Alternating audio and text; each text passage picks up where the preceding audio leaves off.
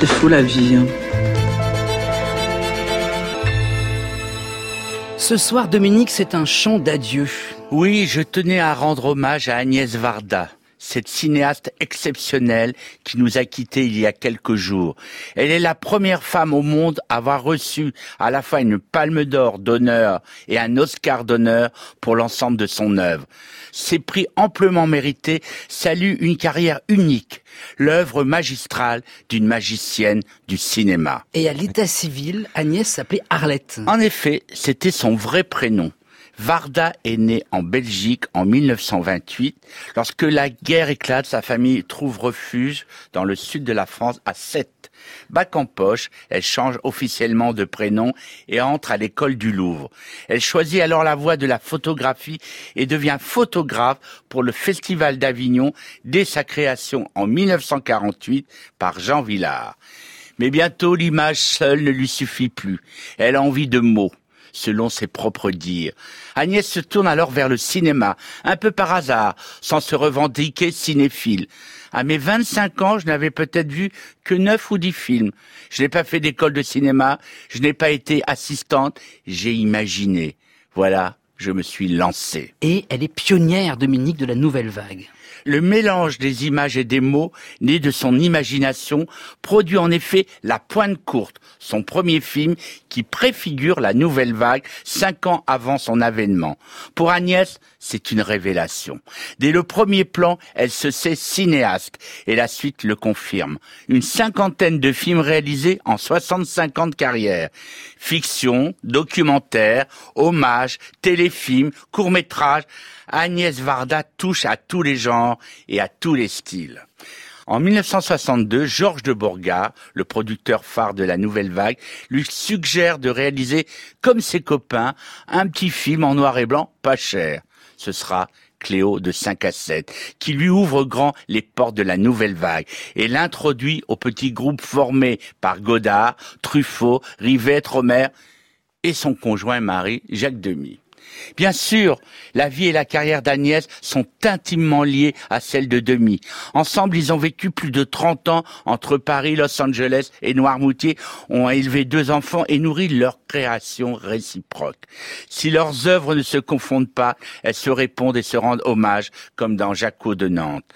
Agnès réalise en 1991 cet hommage à son cher Jacques, disparu l'année précédente une œuvre plurielle mêlant souvenirs d'enfance du réalisateur, archives de films et interviews de demi, une ultime preuve d'amour. Et juste avant, Dominique, en 1985, elle a connu son plus grand succès, Agnès. Sans toi ni loi. Hmm. Révélée par Piala deux ans plus tôt, Sandrine Bonner y confirme son immense talent d'actrice. Son rôle de jeune SDF retrouvé, mort de froid, lui vaut le César de la meilleure actrice un personnage de femme forte, filmé par une cinéaste au caractère bien trempé. Toute sa vie, Agnès Varda n'a eu de cesse d'affirmer son engagement féministe.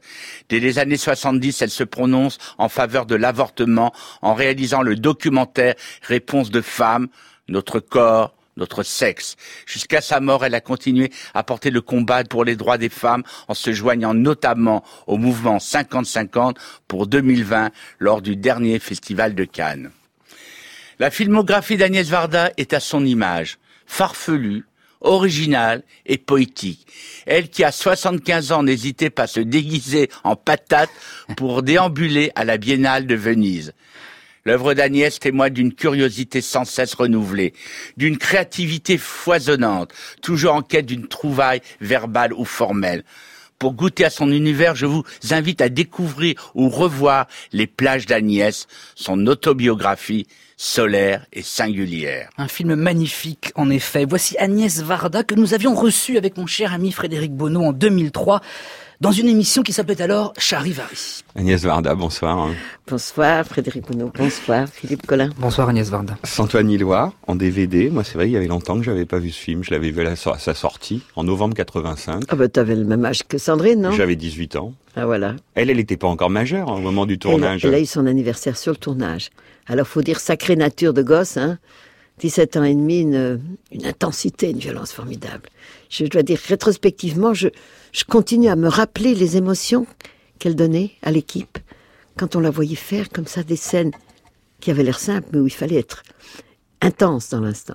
Est-ce que vous vous souvenez, Agnès Varda, de comment... On de... se vous voit On Ah est ben, obligé parce qu'on à la est radio. Oh, alors- arrêtez, c'est Bon, alors on va se radio. tutoyer. Alors, est-ce Moi, que je tu... tutoie beaucoup de monde, je vois pas pourquoi ici je vais te vous Ah, voyez. mais tu connais le principe. On dit Je que, m'en si- fiche des principes. que si on se tutoie à la radio, on exclut l'auditeur, alors qu'on veut exclure personne. Non, non, bonjour l'auditeur, je te tutoie aussi. Voilà. Et voilà, tu vois Dominique, si je te tutoie, c'est grâce à Agnès Varda. Oui. Parce que moi, je tutoie les gens que je connais à la radio, sans exclure les auditeurs. D'ailleurs, je, je salue tous les auditeurs. Mais je te tutoie grâce à elle, en fait, tu vois. Ouais, et puis si euh, vous avez envie de me rejoindre sur France 5 Oui. euh, lundi soir, Demain soir, donc, oui. Mhm. dans Place au cinéma, vous reverrez le, très joli film L'hommage à son mari, Jaco de Nantes. Absolument. Merci beaucoup, Dominique Besnéard. À la semaine prochaine. Voici maintenant l'histoire du dimanche soir.